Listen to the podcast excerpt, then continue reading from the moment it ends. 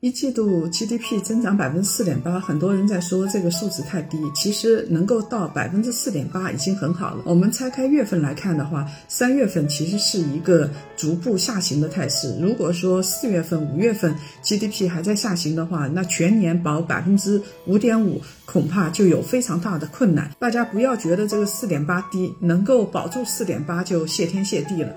那么从一季度的 GDP 来看的话，有几个东西是比较。扎眼的第一个是农业的增长，第二个是规模以上的工业企业的增长，也就是说农业和大型的企业在增长，尤其是采矿的、电力啊这些民生部门的在增长，但是普通的制造业现在日子并不是太好过。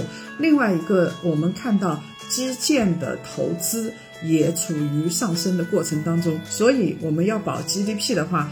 不得不保基建、老基建、新基建以及房地产这一块。首先是必须要恢复楼市消费的信心。从四月份的数据来看，楼市消费的信心还没有恢复。五月份尽快的恢复汽车的产业链，基础投资进行大规模的建设，要放货币或者是放其他政策，要把整个社会的信心提振起来。否则的话，保住。